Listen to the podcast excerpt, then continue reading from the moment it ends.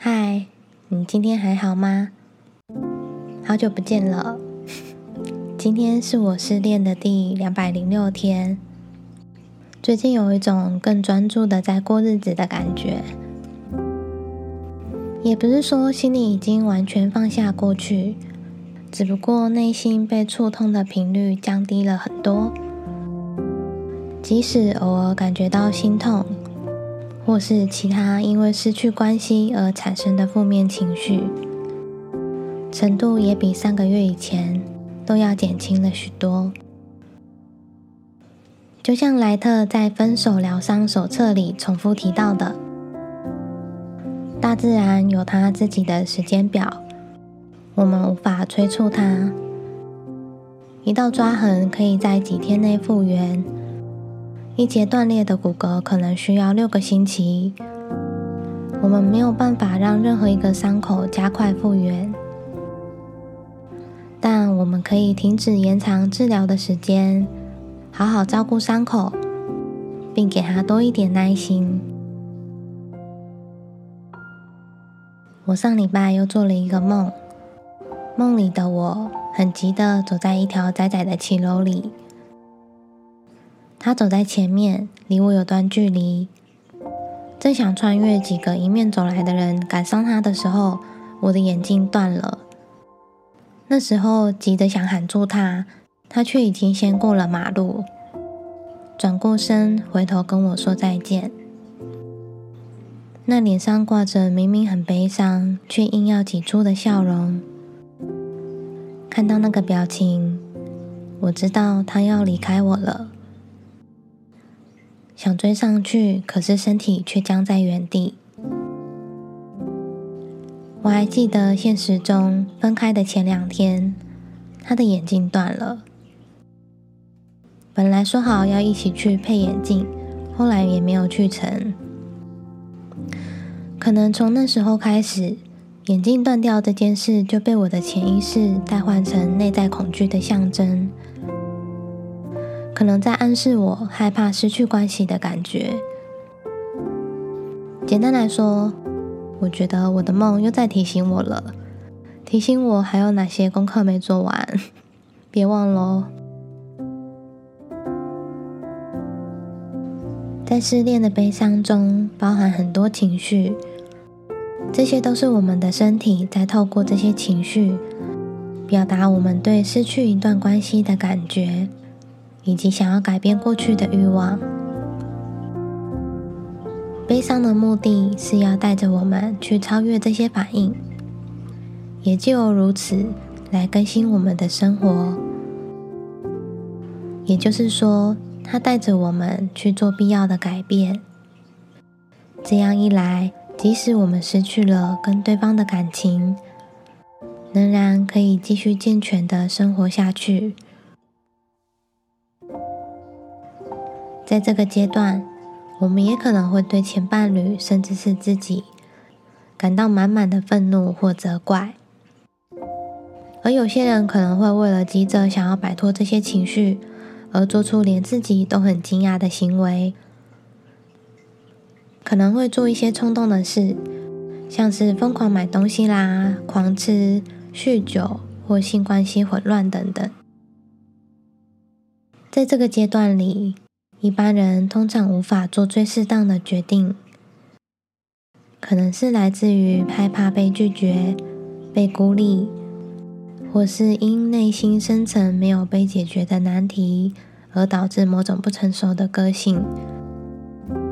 这些原因会使一些人做出违背自我价值的事。莱特在这边分享了一个案例：三十五岁的 A。他的女友在跟他分手之后，很快的就跟他的老板结婚了。虽然 A 受到很大的打击，但逐渐的他要开始跟别人约会。可是，在新的关系中，A 总是不怎么顺利。有一天，A 自己说，他猜他自己对前女友的离开还是非常生气。但他又没有办法叫前女友来弥补他的损失，也没有办法对前女友表达他的愤怒。这也许就是为什么 A 后续发展的新关系都没有结果。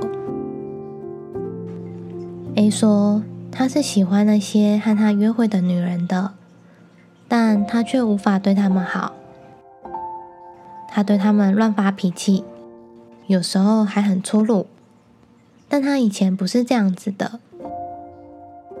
他猜他自己可能是想报复前女友，借机把气出在这些女人身上，这样对他们或 A 自己都不好。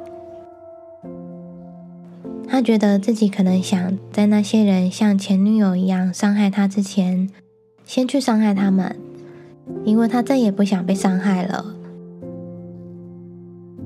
不过，值得开心的是，A 在了解他做了什么之后，最终也度过了这个阶段。在愤怒、责怪的这个阶段，有些想法会阻碍我们的复原，有点像 A 一样，在关系破碎后，有些人把他们个别的经验。应用在生活的每一件事情上，像是女人都只想到钱，男人都只想到性之类的。虽然我们要尽量避免自己不小心掉入这些不实的想法中，不过生气的情绪是真实的，也是需要我们去面对和处理的。把愤怒表达出来并不难，愤怒代表一种防卫，用来对抗我们认为不该发生的事。不用强迫自己一定要撑起一个很大度的样子，也不用为自己觉得生气这件事情而惭愧或批判自己。当你感到无助，愤怒是一种反击的方式。当你被剥夺了一件珍贵的东西，觉得很不公平，愤怒是很正常的反应。先要接受自己的愤怒，允许自己感到生气，我们才能慢慢的度过这个阶段。如果你对前伴侣还有些愤怒，想让自己慢慢克服这些情绪。可以试试看列一张伤痛清单，把你觉得被他辜负、伤害的感觉写下来。跟上次谈到的回忆练习不太一样，伤痛清单可以很简短。这边来举 B 的例子，他在他的伤痛清单是这样写的：“你对我说谎，我真的非常生气。”类似这样。虽然看起来简短，但要列出这样的清单也不是一件容易的事。而当我们开始列出这些怨恨时，深埋在心底的伤痛和感觉就会穿越自己筑起来的心墙而浮现出来。这是一个专属于你自己的单子，不用和别人分享。完成这份清单后，你可以在房间里放两张面对面的椅子。你坐在一张椅子上，然后想象前伴侣就坐在你的对面，要听你跟他共同分担的事。然后用你平常的说话方式说出你的清单，不用刻意修饰句子，也不用隐藏你的感情。把它讲出来就对了。有些人会把他们的清单放着，想到什么就再加上去。也有些人会觉得，想象跟对方坐下来共同分担的这个方法很有效。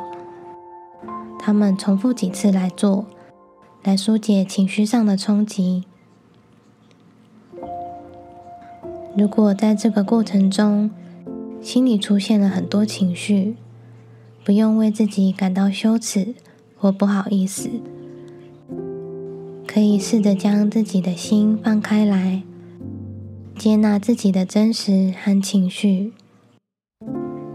如果状态不好，不用逞强的说自己很好，承认自己的状态并不好，接受自己还需要时间的疗伤是很重要的。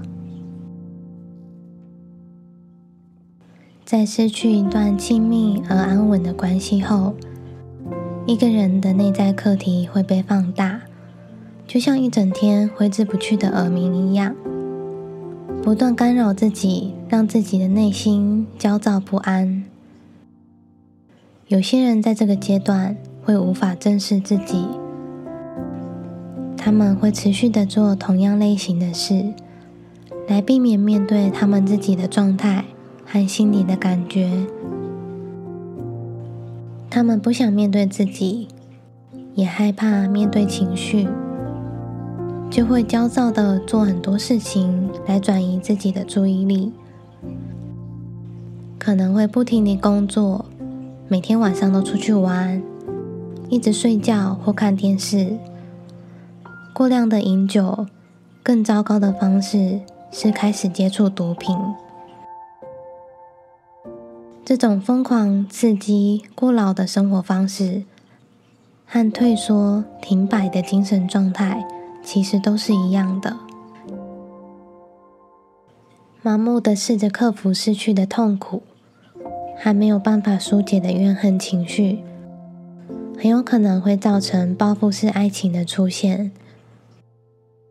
受伤的人因为愤怒而太早进入一段新的感情关系当中。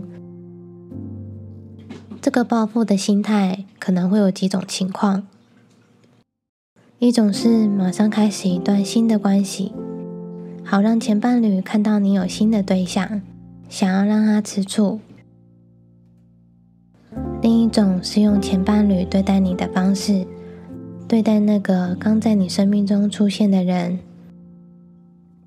如果你的上一段关系曾经发生过暴力，而你是受虐者。那么现在有可能情况会反过来，因为你不想再受到伤害了。报复式爱情的模式会让处在一段新的关系中的两人都受到伤害，也没办法真正在爱情中获得快乐和满足，因为旧的伤痛没有被好好的治疗，很自然的会被带到新的关系中。一个受伤的人没有办法好好照顾自己，也没有办法对自己温柔，连带的也会难以付出健康的爱来滋养一段新的关系。可能到头来还是需要面对自己在关系中那个自己一直没有面对的课题。对很多人来说。分手是一个危机，在这段时间里，我们的情感失去了平衡，情绪很混乱，很迷惘，无法好好思考。但除此之外，我们也将在分手的时期，在自己的生命之中做出最大的改变。当我们走出分手的伤痛后，我们会变得比以往更好，更坚强。好啦，那今天就先到这里。天气变冷了，别感冒喽。我们下次见，拜拜。